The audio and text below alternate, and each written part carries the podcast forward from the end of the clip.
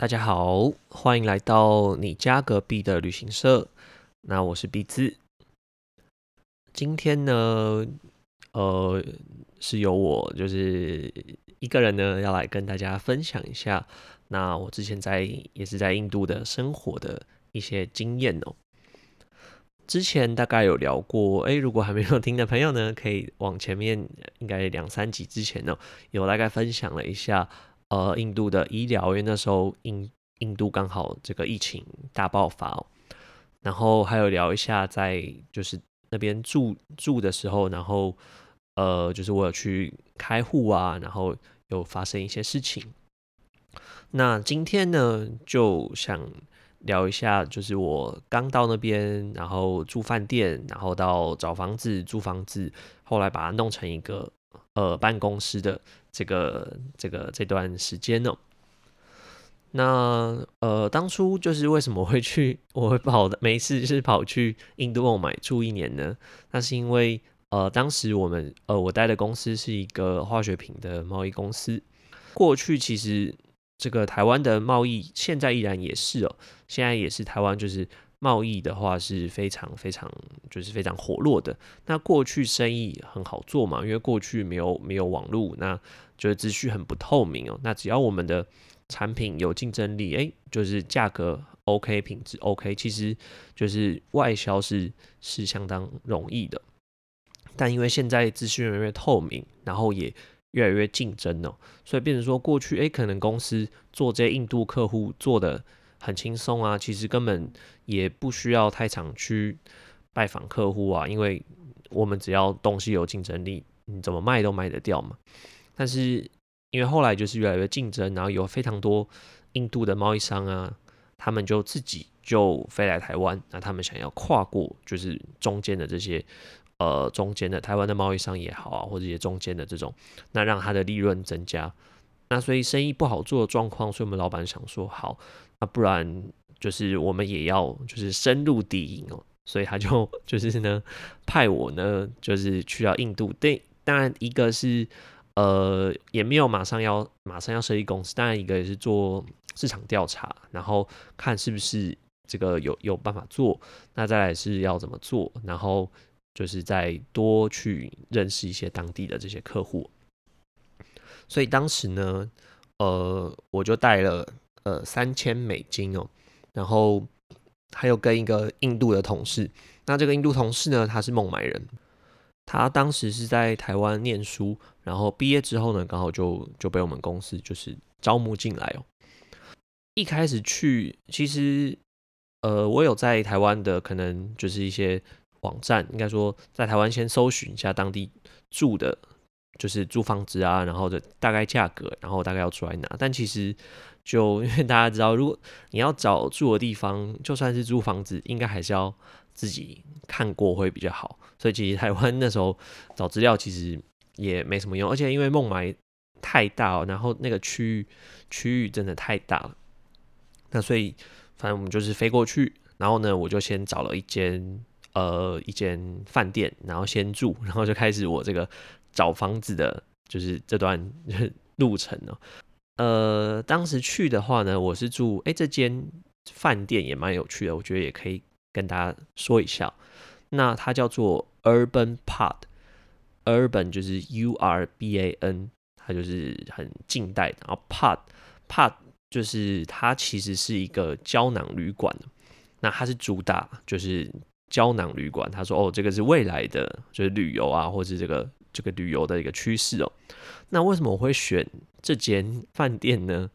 那呃，第一个原因是因为它是一个新加坡的饭店，它的就是公司呢是新加坡的公司，所以呢，我就会觉得哦，那应该 就是比较靠谱一点。再来呢，它真的环境还蛮干净的，它环境很干净，然后呃，感觉就是 饭店的人也就不会不会弄你哦，就是就是是安全的饭店。对，然后想啊，新加坡的饭店应该可以相信吧。那再来是它的价格也还蛮蛮实惠的，一个晚上我记得换算台币，呃，应该才可能顶多七八百吧，还是六七百。那我当然没有去住那种就是胶囊哦。那我是住的是，它是一张大床的，然后房间也不大，可能嗯七八平吧。然后它的卫浴它是没有卫浴，它卫浴呢是都是呃共用，因为它主要它是主打就是胶囊旅馆，然后它的卫浴是大家共用，可是呃房间数还蛮多的，而且很干净哦。那位置的话呢，它是在这个孟买的机场北边，该可能十公里左右吧，就坐车的话也不是很远哦，所以就是如果说呃移动啊，我要坐飞机都还蛮方便的。那所以，如果之后 大家有机会去玩的，也可以考虑，因为主要是它的价格蛮实惠，而且就是环境啊各方面都都完全完全没有问题，对，都很干净，然后就里面的人都是服务都蛮好的。那只是说 Urban Park 它这个 附近呢，就是它这个饭店附近就不是就比较乱一点了，对，就是附饭店附近稍微比较乱一点，就是很多那种。路边摊啊，然后就是车水马龙啊，然后到处在施工。但其实好像印度也没有什么好选择，大概大概，除非你真的住到像是呃南孟买一些高级地段，不然可能大部分都我想都可能不会差异太大。那我那时候呢就在这间饭店大概住了两个多礼拜哦，住了两个多礼拜。那中间就是到，然后呃开始就找房子嘛。对，那当然是我是有那个印度的同事，就是他是孟买，他是孟买当地人，然后来协助我。不过因为他他以前都住在家里嘛，所以他可能对就是你说要租房子啊这些，他也不是不是真的就是很很熟。但当然他可以就是协助我这样子。我那时候就找到一个 broker，就是有点像是呃可能中介这样子。那那中介呢？他就就说：“哎，好，那他就说按你的预算，那我就就我就很老实，我我说我的预算差不多是这个三万卢比左右。那三万卢比呢，换算成呃台币，当时啊大概是一万五台币。我说哦，我的预算大概是这样。对，那他就说哦，他就带我去去看房子哦。那就当时其实也没有看了太多间了，因为其实他就。他就给你先看一间很烂的，然后呢，可能蛮便宜的，对，可能就是很便宜，然后很烂，那你当然觉得这真的不行啊，然后再给你看一间，哦，好像就还 OK，就好好蛮多的，然后就是可能他的他的费用呢，就他的租金呢，就是刚好就是哎，就符合你的预算这样子。那因为当时其实也蛮急着要找房子的，因为第一个是我也没有带。很多现金啊，就是公司呢就给我三千美金，那我自己当然是有带一点，大概也差不多，呃，应该不到，可大概一千一千多吧，我自己可能再多带多带一些美金。他说，就是如果当然是多带一些会比较好，所以我也是希望赶快就是可以呃找到住的地方，然后我就不用一直去付那个饭店的，就是费用嘛，因为不管怎么样换算下来。呃，租房子一定还是会比较便宜，而且住的也比较舒服嘛，空间各方面都会比较舒服。所以其实找的时候算是当时是蛮赶的，而且我那时候刚去，其实那就超怕被骗的，对啊，就是我真的很怕被骗的。那因为我同事他也是一直一直威胁我说，哎，这个要小心啊，因为说真的，虽然他们印度人，他们自己有时候也会被骗。啊，他们自己就是 就是有时候也是一样被骗了。那我们外国人就人生地不熟了，就是更是要非常小心。像我记得，呃，哦，我讲一个我同事被骗的这个经过，就是呢，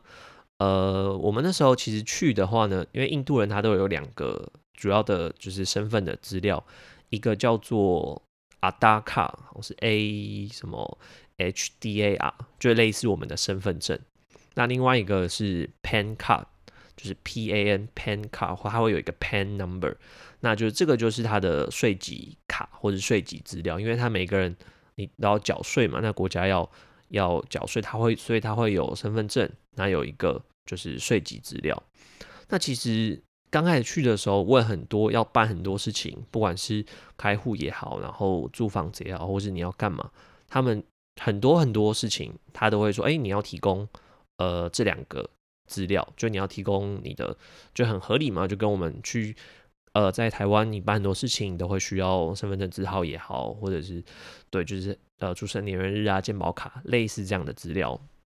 可是我我就没有办法，因为我当时去的时候呢，就我是我用的是这个商务签证了，因为当时我们在那边也没有公司嘛，所以也没有公司呢，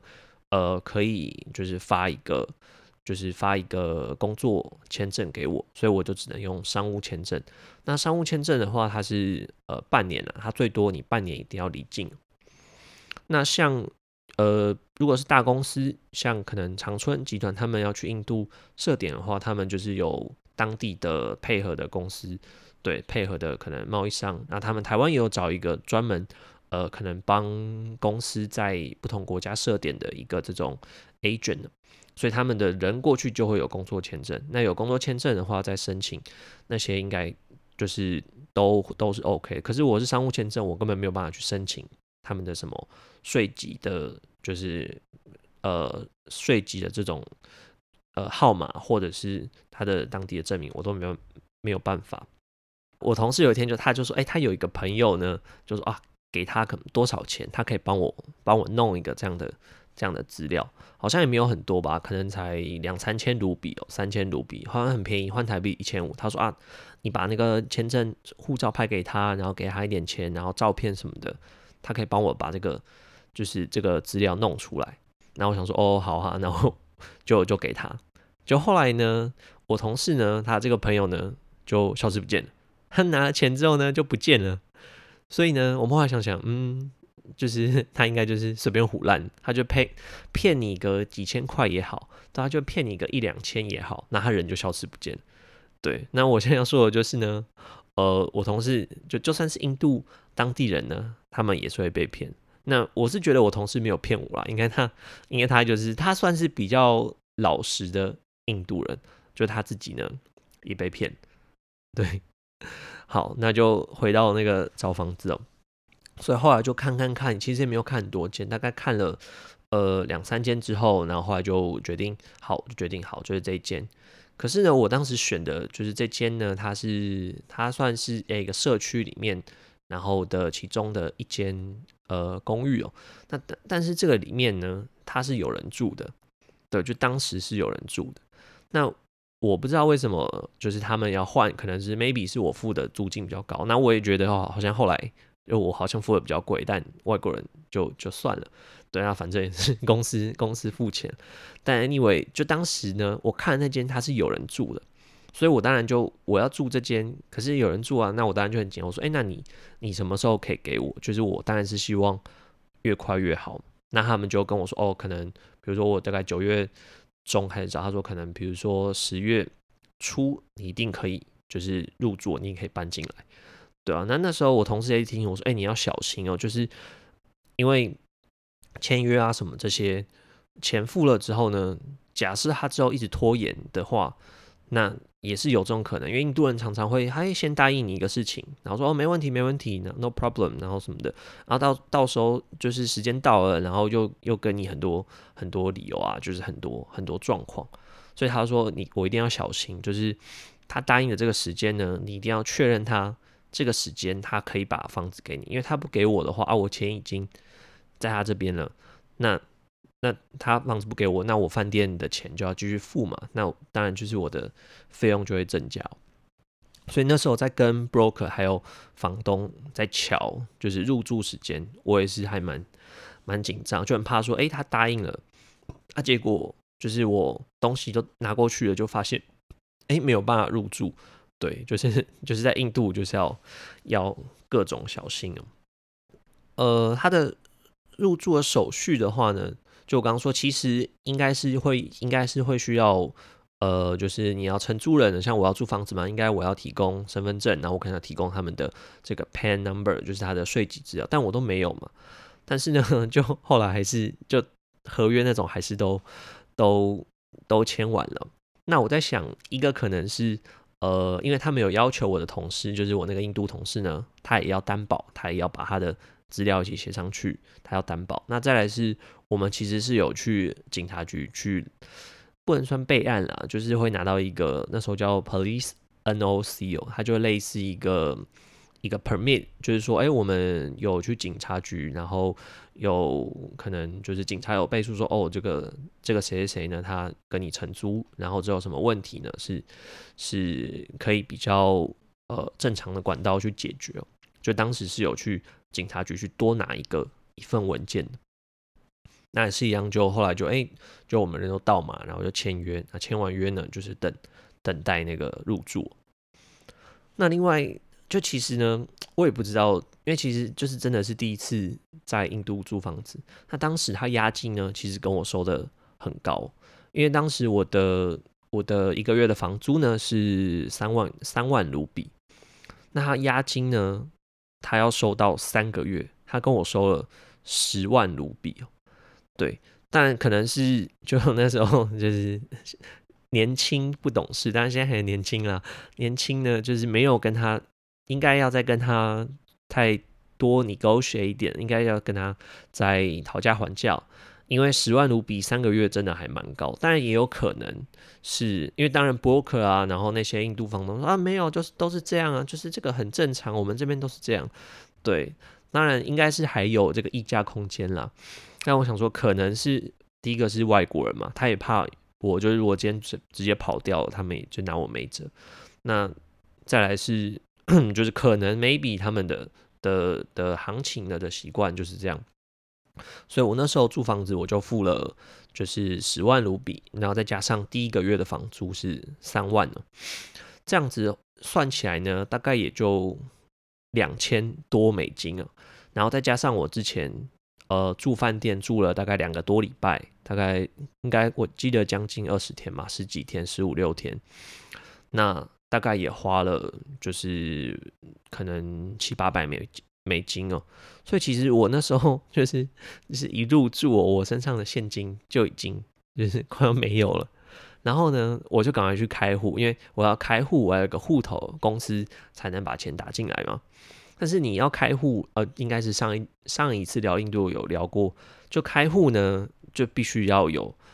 也是要有一大堆资料，而且重点是一定要有，他说一定要有。这个地址，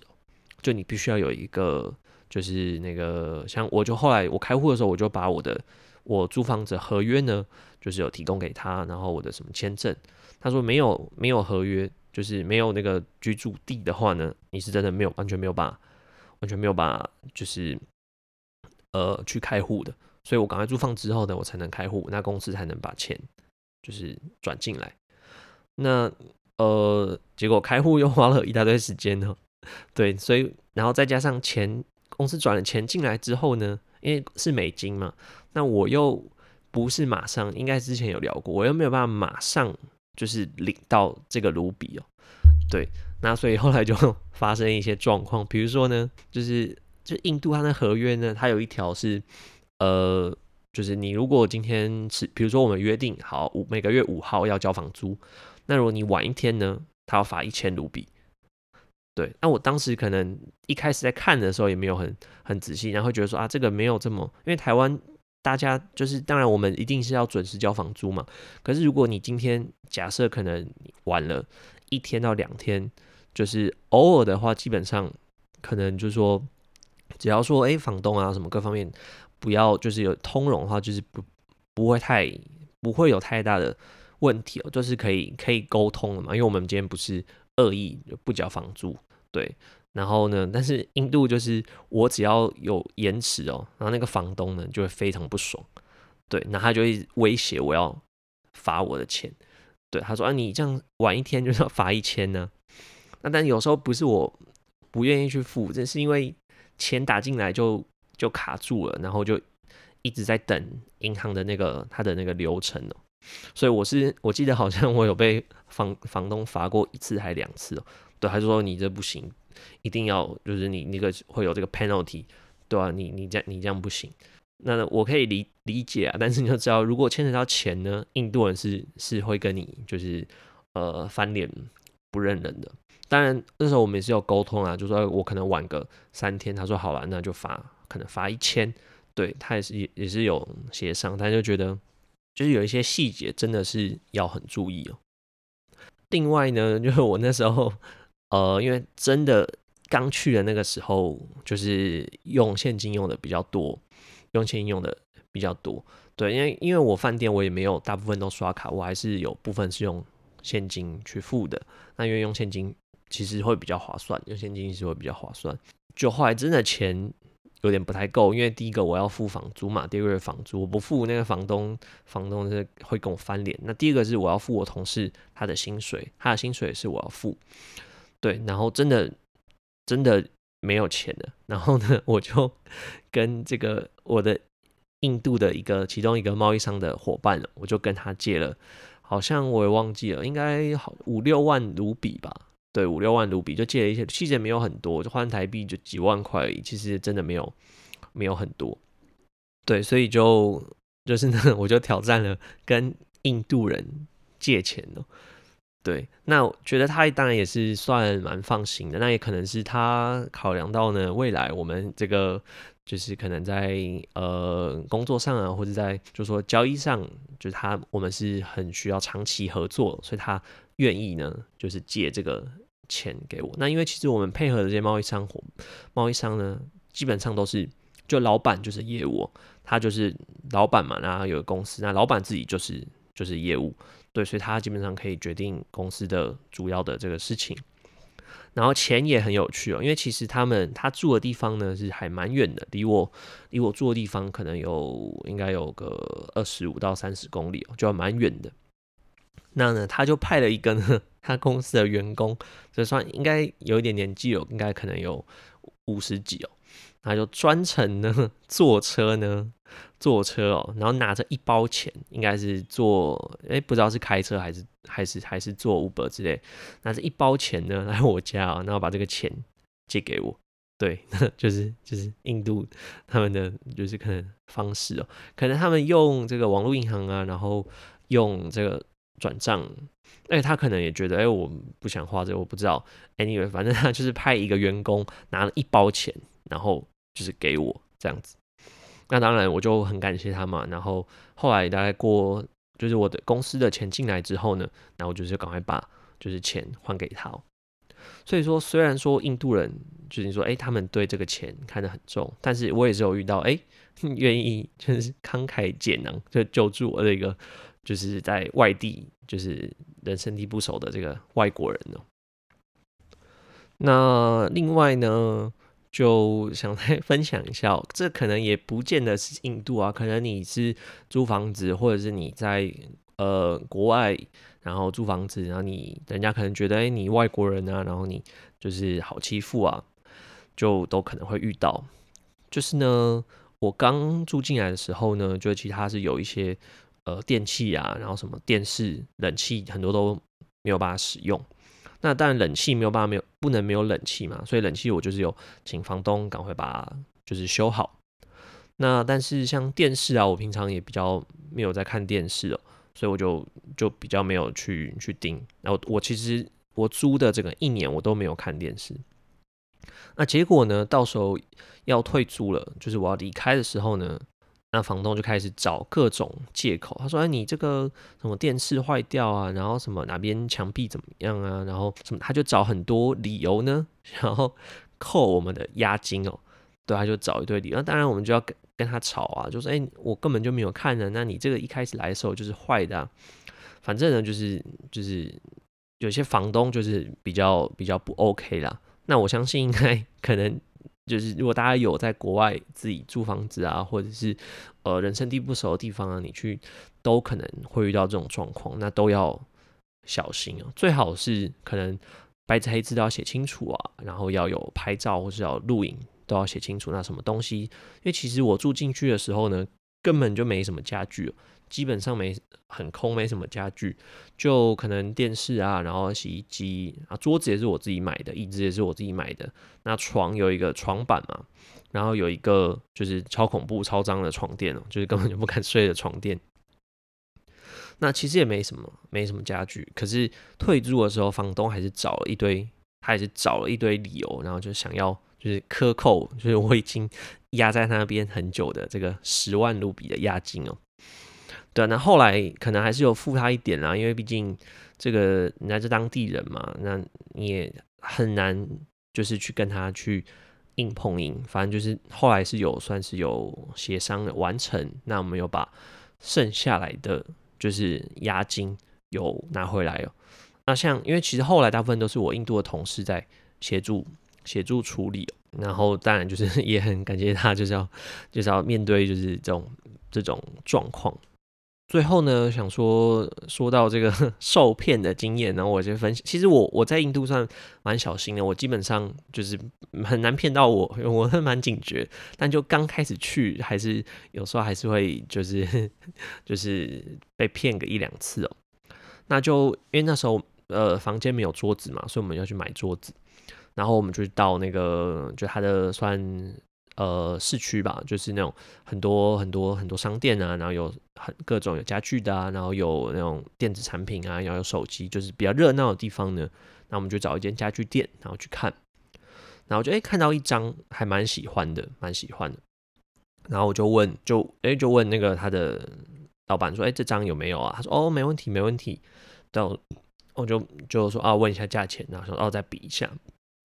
然后呢？就再看一句，哎，还是这张比较喜欢，对，然后我就说，哎，那那就是呃，我要结账，我要买这张桌子。